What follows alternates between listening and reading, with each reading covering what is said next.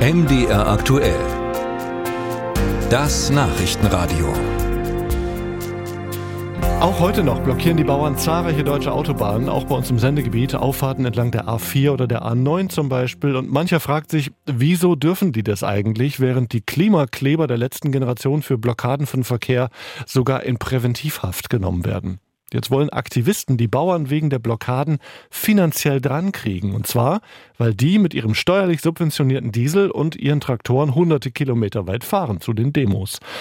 Zwar lässt der Zoll schon mal hören, dass das alles okay sei, mit steuerbefreitem Diesel zu Demos zu fahren, aber ist das wirklich so einfach? Diese Frage besprechen wir jetzt mit Dieter Müller. Er ist Vorsitzender des juristischen Beirats des Deutschen Verkehrssicherheitsrats und Professor für Straßenverkehrsrecht. Schönen guten Tag. Guten Tag, Herr Gries. Herr Müller, in Paragraph 3 des Kraftfahrzeugsteuergesetzes heißt es, dass die Steuerbefreiung innerhalb eines land- und forstwirtschaftlichen Betriebs oder für Beförderung gilt. Das klingt jetzt nicht so, als seien damit die Demos weit weg vom Hof gemeint. Ja, Herr Gries, das kann man tatsächlich so sehen. Ähm, das Wort innerhalb zeigt ja schon, dass man mit den land- und forstwirtschaftlichen Fahrzeugen, sprich mit Traktoren, Erntemaschinen und Anhängern, innerhalb des Betriebes etwas erwirtschaftet und bewirtschaftet. Innerhalb bedeutet also nicht außerhalb und außerhalb ist äh, das ist eine ganz einfache Wortauslegung, eine juristische Wortauslegung.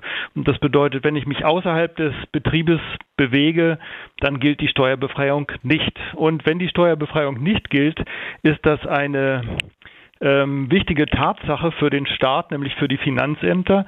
Das müsste der Bauer, der an einer solchen Demonstration teilnimmt, dann dem Finanzamt berichten und die würden dann gegebenenfalls für diesen Monat, in dem die Steuerbefreiung überzogen wird, also nicht vorliegt, die Steuer festsetzen und zwar genau für einen Monat.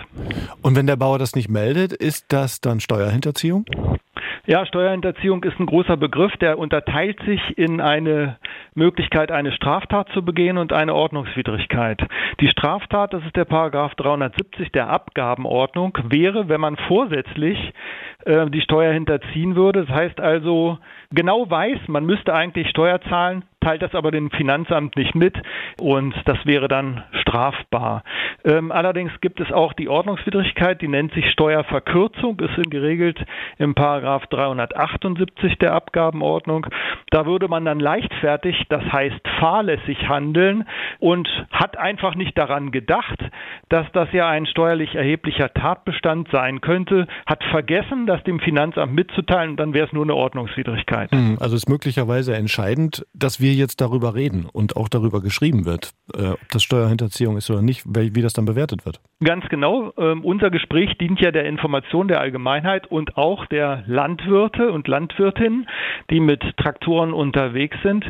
Die könnten, wenn sie ein solches Interview von uns beiden gehört haben, sich nicht mehr damit herausreden, das habe ich nie gehört, davon weiß ich nichts. Allerdings sehe ich auch ganz klar die Bauernverbände in der Berichtspflicht, in der Informationspflicht für ihre Mitglieder. Mhm. Da gibt es Juristen und die müssten ihre Mitglieder schon über die Gefahren der Teilnahme mit Traktoren aufklären. Jetzt sagt aber ja der Zoll, ausgerechnet der Zoll, der ja für die Verfolgung äh, von Finanzdelikten auch zuständig ist, das sei alles in Ordnung so. Also ist das jetzt eine, eine rechtliche Bewertung einer obersten deutschen Behörde oder ist das eine, nennen wir es mal, politisch genehme Bewertung? Ja, das ist die zweite Argumentation, die möglich ist, Herr Gries. Ähm, man kann sagen, die Behörden sollen und wollen auch nicht mehr Öl ins Feuer kippen, weil die ähm, politische Lage ohnehin brisant ist. Im Bereich der Ordnungswidrigkeiten wäre das sogar angängig. Ordnungswidrigkeiten verfolgt man nach dem sogenannten Opportunitätsprinzip, also wenn es zweckmäßig ist und wenn dann andere Gedanken dem entgegenstehen, zum Beispiel, dass dieser, die Lage eskalieren könnte, dann verzichte ich auf die Verfolgung von Ordnungswidrigkeiten. Und äh, ich kann mir vorstellen, dass äh, der Zoll so argumentiert, um die ganze Sachlage politisch zu beruhigen. Ist denn das eigentlich alles schon mal gerichtlich geklärt worden? Zu dieser Sachlage gibt es noch kein Gerichtsurteil. Ich habe in dieser Woche tief recherchiert ähm, in der juristischen Datenbank Juris und habe kein vergleichbares Urteil dazu gefunden. Mhm. Es gibt noch einen anderen Aspekt. Die Bauern könnten sich auch wegen Fahrens ohne Fahrerlaubnis strafbar machen. Das verstehe ich jetzt gar nicht, denn die dürfen doch ihre Traktoren fahren. Ja, selbstverständlich dürfen die ihre Traktoren fahren, aber da gibt es eine Bedingung.